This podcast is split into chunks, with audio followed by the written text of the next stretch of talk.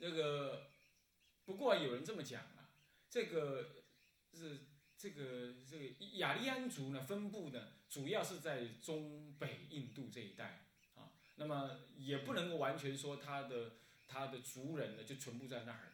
但是经过了灭族之后啊，几乎他的民、他的国、他的国族人呢，就集中在他的那个啊故乡北方了，这倒是真的啊。好，我们现在人种大体上知道这样，这里头还有什么呢？他往了恒河的下游，也就东边来的时候，接近缅甸了。那你知道，那就是黄种人了，那就是黄种人。那这个黄种人肯定跟跟中国又有关了。中国早期的有一些黄种人从北方一直往南移，又有点关系。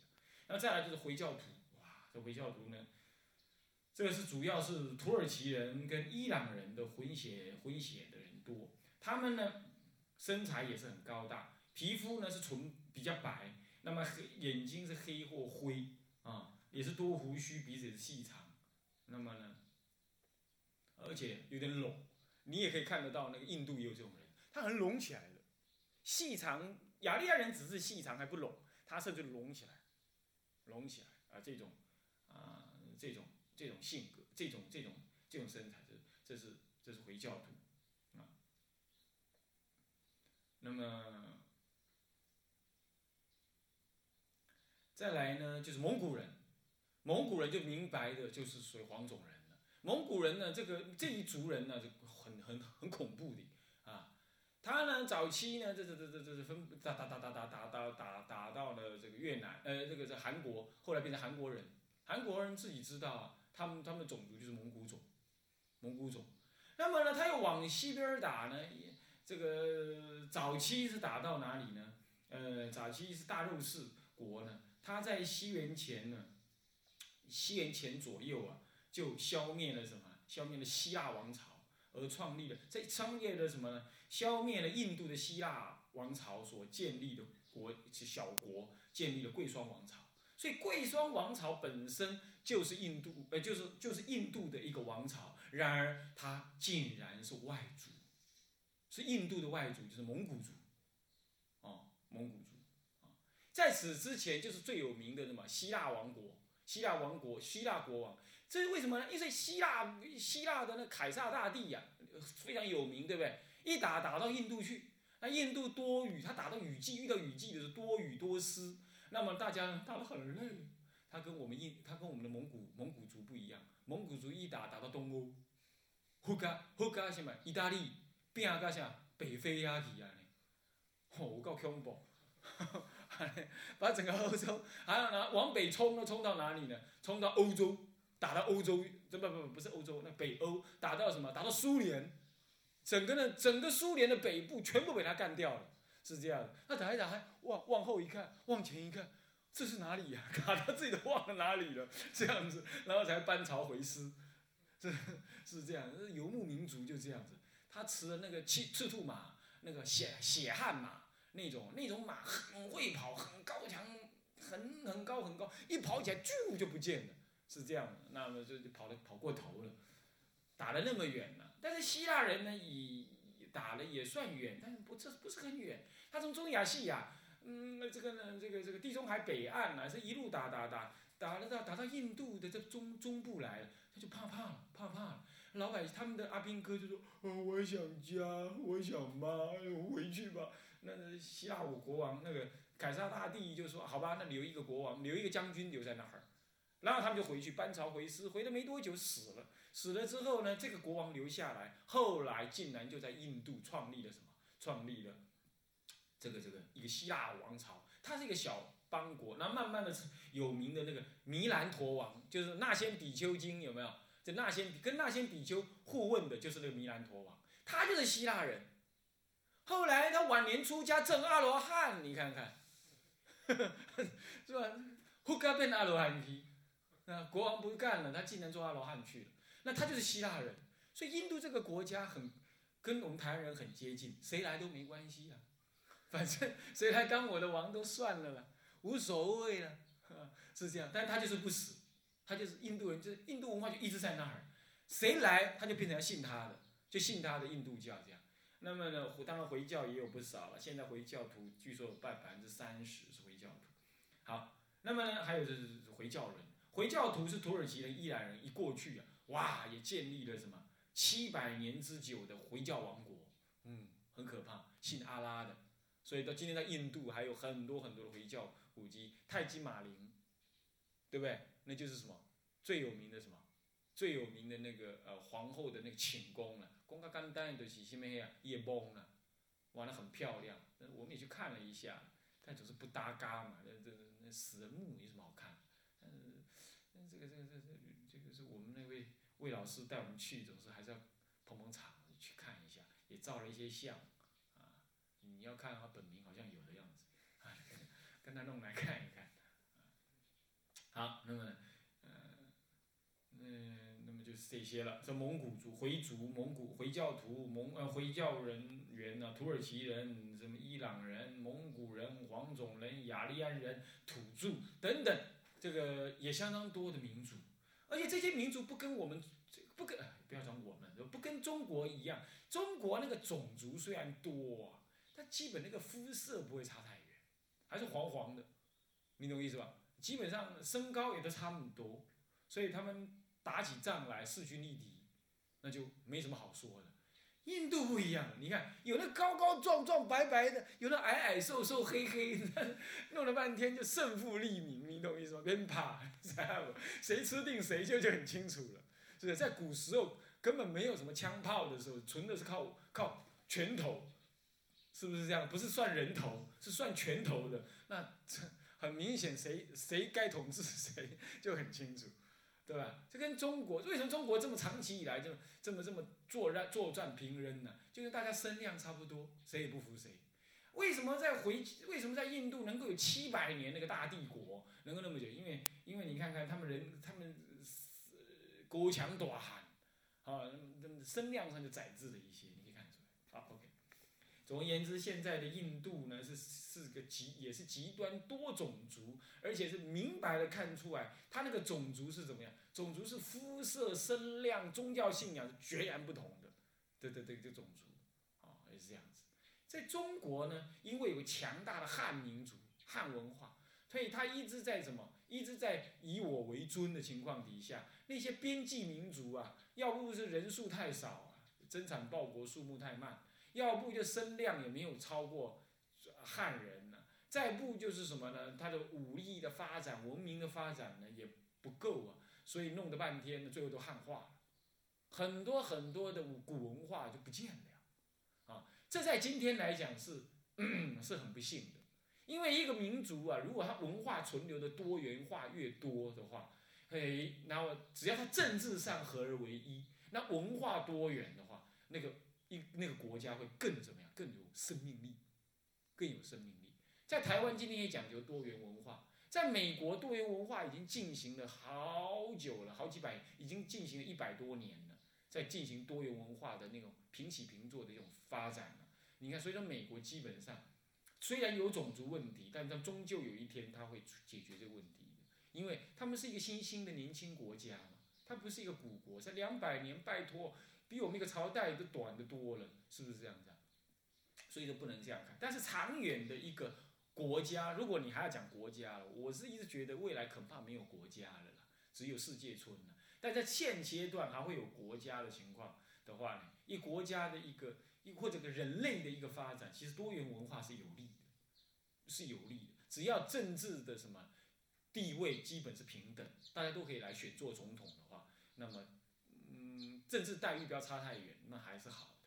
在这方面，印度好像有宗教问题，呃，种族问题好像也依稀有一点存在，但是并不多。我们得到资讯并不并不认为很多。我们到印度去看了一下，也没有特别因为种族关系而有所谓存在的忌讳，没有。当然，因为宗教关系存在的忌讳肯定是有的，肯定是有。佛教徒吃素。啊，回教徒什么呀？不吃什么？不吃猪肉，是不是这样子啊？那么呢，他的庙堂你不能随便进去，穿鞋进去，你要被他，你要被追杀的，是不是？还锡克教啊，锡克教的戒律，他一定带一个环，身上一定配刀，好恐怖，全是都是配着刀子这样。我们那个司机就是这样子，但是我没看到他配刀，但是他带的那个环，一定要带那个环，扣在这里，是这样，他就他的样子，然后一定包扎那个头头巾。你们也不要以为印度人一定这样，阿拉伯人是这样，但印度人也有人这样，包扎那个筋，啊，那那就就这样子嘛。那这个你不能，你不能随便去摸他的头，你摸到他，他要你的命，是不是这样子？他头一定弄个髻，一粒一粒在那里，几粒跟他梳眼纹那个几粒那个东西发髻的挤在那儿，男人男人都这样，啊，就这一类的，就是那是他宗教禁忌而已。OK，这印度情况是这样，那语言什么我们就不理他了啦。好，现在接下来讲。印度的宗教，印度的宗教早期当然是出现是吠陀文化，它是出现在印度河嗯文化的。那么呢，主要的吠陀文化呢，这是他们最早有个吠距离吠陀，这个是以雅利安人的文化，雅利安人所建造的，所以雅利安人其实影响印度相当大的，那就是所谓的。释迦佛的这个这种后裔，呃，这种祖先呢，他创立了雅利安的这个这个文化的吠陀文化。这吠陀文化呢建立之后啊，嗯，那只是一种祭祀，一种敬天的一种宗教仪式啊。但是后来呢，因为这个农业的发达，老百姓稳定下来之后，触诱发了思想的发达。那要解释这些宗教仪式。等等呢，开始出现了什么奥义书，来又来解释这种吠陀文化，啊，那么呢，吠陀理论上大部分是以一种赞颂多神、赞美宇宙的众神，以及记载祭祀方法的这一类的文具而形成的各种吠陀书，有四种吠陀书。啊这样你这个大概就好了啦，哦，不必那么多。那么，但是这只是一种行动性的记载，事项上的记载。理论的深化呢，要到奥义书时代才开始出现这种理论的解释，也就是吠陀的注释书了，可以这么讲，就是奥义书，它就有很深的什么呢？犯我的那种理论思想在里头。那么渐渐这就叫做后来演化成后来的所谓的。婆罗门教，为所谓的婆罗门教，是因为说印度这种吠陀宗教思想呢，将人类分成四大阶级，所谓祭司阶级呀，说婆罗门；所谓的什么管理跟武士阶级呀，就是什么呢？哎，这个这个这个萨帝利啊，乃至于还有商人阶级的吠舍，乃至还有所谓的奴隶阶级，就是我刚刚讲那矮矮黑黑的那个那些原住民。那叫做什么呢？叫做首陀罗。那因为以以婆罗门为最高阶级，那么这种信仰就叫印度教。那因为又以婆罗门为最高阶级，所以有时候又叫婆罗门教，就这么回事。因为一切的宗教形式都以婆罗门祭司这个祭司作为什么？作为标准。他不是巫师哦，他是很有学问的。我们在印度的时候，那个那位什么？那位地陪呀，就是婆罗门，就是婆罗门。他讨的老婆好像是费舍还是什么，还是什么的，这样哦，他们家族非常反对，门不当户不对呀，这不可以。他们就现在还是这样，他们两个人都读博士班的，都读博士班还是博士呢，还做还自己要做电脑公司的，但是呢，但是呢，在家里还是这么样子看待。他老婆好像是手陀螺还是废舍而已，哇，那差太多了啦，不行，这样，他们还是什么呀？双宿双辉啊现在还是有这种痕迹啊，而且是世袭的啊，世袭，好恐怖哦，是这样，它是全世界很怪异的一个一个国家，但是也很可爱。我全世界哪里可以住？当然你要讲舒服的话，欧洲最舒服；你要讲自在，那印度最自在。走到哪儿想小便。就往旁边一插入就去小便了，对不对？要大便往左边插，呃，小便往右边去插，非常自在。你你要随便躺在哪哪路边旁边睡觉，没有绝对不会有一个人去理你，你懂意思吗？你要随便吐痰或怎么样，绝对不会有随便你，绝对不会有一个人对你多说一句话。你 你说这样是不是很烂？哎，他还是世界上的军事强权呢，你蛮靠口，是这样子的。哎，原子弹他自己发明的，他不用去跟，他不用像某些国家要跟美国 A，他。不用，他不用 A 人家的，他自己就发明了飞弹啊什么，他自己有，他还很拽啊，是这样子。全世界在什么经济贸易危机的什么，他就是没事。为什么？因为大家都穷，所以没事，你懂？他完全不会有经济危机这码子事，你懂意思吗？那他做生意要来就做嘛，不要不要就算了。他就是这样子，很大条的，啊，是这个民族这个国家，我跟你讲，他永远不会灭，他永远不会灭，他自信心满满，啊，你说他傲慢，但是他就是有办法。你说要跟他互动，全世界没有一个国家可以跟他互动。呃，他真的是老大中的老大，是这样子，啊，不过他对别人没什么没什么恐怖性，啊，不像不像有些国家一大起来，人家就怕他，啊，这不一样，或者想要做老大，美国就想要做老大，做世界警察，那是大头病，那世界大头病是这样，印度不是这种国家，他真的是爱好和平，啊，你看谁来统治他都无所谓，你懂意思吗？嗯，虽然他也制造船坚炮利，但是呢，好像世界上太怕他的人也没有，哦，也没有，他就是这种国哦。那么呢，老百姓呢，这个宗教信仰的情操非常的高昂，非常高昂，啊，是这样的。你去印度走一遭，你就感受到那样。嗯，那个我们去那个恒河的那个流域，那个什么什么巴特纳之前那个什么，就是巴特纳吧。那在街上走啊，牛也跟你一起走，猪也跑来跑去，鸟也到处跳，猫啦、狗啦、鸡啦、鸭啦，就在那个大街上面啊，走过来走过去，它好像什么呢？那是你的街道，也是它的街道似的，你懂意思吗？那人呢？人也不会觉得怎么样，踩到大便了，他也不会骂，也不会什么，也不会骂一些。跟跟他祖母有关的那个话 绝对不会，他就擦一擦，然后继续再拿那只手来吃面包，他无所谓，你懂意思吗？那牛呢、狗呢，也在路边也吃那个人丢下来的那个东西的，那好像人类看着也很自然，那就是他的地方，从来没有人会自认为高过动物的，没有。那所以鸟在那里是最有尊严的，你懂意思吗？猪狗猫羊在那里最有尊严，你懂意思吗？你也有，我也有，是在那里是这样子。所以，印度这个是非常令人，尤其是一个佛教徒，那感受很深刻。但是臭了个要死哦，到处那个飞蝇、蟑螂什么的一大堆，但他们也有生存权呢，是不是讲他们也在那里呢，得到了最高的生存保障。所以那里是一切众生的天堂，嗯，然后在那里，狗也在那里洗澡、尿尿。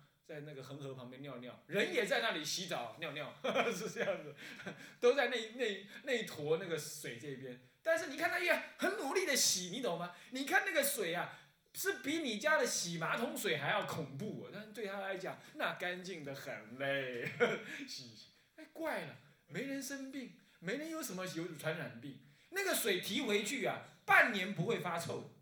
奇怪，你说这怪不怪？那他们圣河圣水就是这样来。是这样的，那尸体就在旁边烧，就在旁边，他在上游烧，你在下游喝，你说恐不恐怖？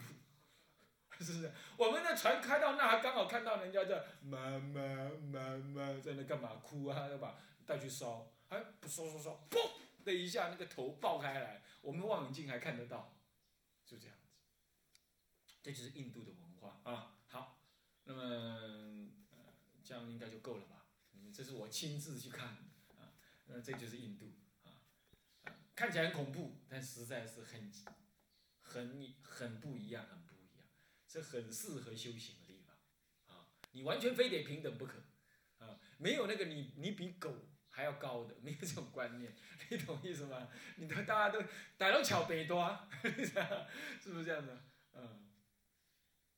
然后你看印度人的饮食，印度人你说他没有信佛教，但是他一天到头。只吃一种菜，饭菜，就是什么，就是那种加巴底加的什么呢？加的那种糊糊的、辣辣的咖喱味，不管它掺什么，就是那个味道而已。然后呢，加巴底就一片，就那个沾沾，然后呢，几片生的什么菜菜桃、萝卜或者是红萝卜，吃的津津有味，就这样没事。或者喝一个奶茶这样子，我因为喝了那个奶茶拉了两天，实在很惨。很惨的，这七月哭没办法去，只有我一个人没办法去，啊，他们同学弄了好几杯给我喝，哇，喝了回去就闯开啊，就这样。他们一辈子吃这几样东西，你看真少欲知足，而且很少看他们吃肉，很少看到他们吃肉，很怪，是没肉吃还是不想吃肉？我搞不清楚，真的是跟我们同行的那个是习克教的，但是我很少看他吃肉，而且吃的是非常的简单，比我们去的人吃的，我们去的吃的比他丰盛，他就就是吃那一样东西，啊，那个饼干的饼一点味道都没有啊，在台湾那种东西没有人要吃的。那种东西，然后呢，再沾一点那个那个什么那种那种酱，那种那个那个那个那个那个什么咖喱煮的那个火火黄黄的这样，他吃的很，什么东西就是那个味道而已，不像中国人呐，煎炒炸卤什么 样样来，很累啊，你不觉得吗？是不是这样？所以你看印度人好休息，这就是印度的种族。你真正去观察，你会知道，果然没错，释迦佛。绝对不会降生在中国的，他已经降生在印度那种地方，干嘛？绝对少欲知足，绝对是少欲知足的，而且很自然、很平等的那种心量，啊，也很随遇而安，我们去的一个印度的一个一个一个那个什么那个呃中国中国人的庙，哎，就来了一个什么类似像乞丐，我们来看像他像乞丐，可他可不是这样，他在那唱三皈依，唱的非常好听，我们把它录下来。哇，就在那里唱唱唱唱唱，那我们给他钱，他也没有感谢你，啊，他也不会怎么样。那你不给他，呃，你跟他照相啊什么，他也无所谓，他不不苦不乐，也不急不离，也不不舍不取，他就这样过日子。你看着完全能看出来，他那样子的生活，真的只有那种生活啊，生文称真的是很容易发展的。你懂意思吗？那种一世独立的那种修行啊，是确实是很容易的。不过很不幸的就是印度人现在信。信仰佛教不到百分之一，听说不到百分之一的样子，啊，信仰非常少，啊，啊，因缘如此，啊，好，这就是印度的风土民情了。那么接下来我们来看看印度教这样发展完了之后，那么接着就是佛教上场喽。先首先就是释迦佛出生，然后释迦佛入灭，整个印度的呃佛教，为什么我们说印度佛教？就印度在释迦释迦佛在印度出生。那么释迦佛出生在什么时候呢？完全没有定论，全世界有一百多种说法，为什么呢？因为印度是在那个奥义王朝之后才开始有信史的，而奥义王，奥义王出生在佛陀之后的一百一百多年前，一百多年前之后，佛入灭之后的一百多年，那这样讲下来的话，这样讲下来的话，佛陀那个时代也没有什么信史。所以佛陀到底入灭在什么时候呢？嗯，一般来讲，我们北传人的资料显示的是三八三年左右，左右，我不能做决定，但是你大概可以把它认定是三八三年。印顺老法师是认定他的认定是认定三九零年了，三九零年，西元前哦，西元前三九零。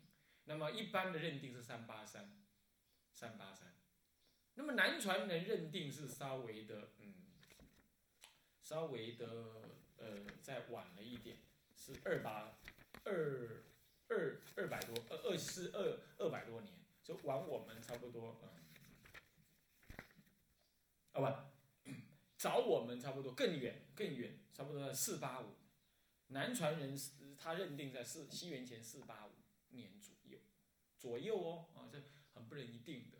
那么北传人几乎认定在三八三，但中国人呢，因为有什么呢？那个什么，呃，什么周朝皇帝的什么梦夜梦惊人这样，哇，那就把它认定为什么了？这西元前一千多年前，这样子认定啊。不过这个认定，因为经过考据的话呢，确实也很难，这只有中国人这么看的了。那这样子的话就有点，而且那个那个是不是直接证据？这样一比对起来的话。那种说法是属于纯中国人士的看法，那恐怕就可以改变一下。这点我就采取一个比较现代人的考据方式，可能在三八三前后，一般认定是这样。但是南传人认定在呃这个这个四八五，足足前后差了一百年。那么佛陀出世之后开展了佛教，那么它怎么开展？后来佛教又怎么在印度有什么大的流变呢？我们呢下一堂课会。大概的给大家做一个介绍，好，那么这堂课我们先上到这里，啊。向下文长，赋予白日。众生无边誓愿度，烦恼无尽誓愿断，法门无量誓愿学，佛道无上誓愿成，自归佛，当愿众生。理解大道，发无上心，自归法，当愿众生。深入经藏，智慧如海。自归身。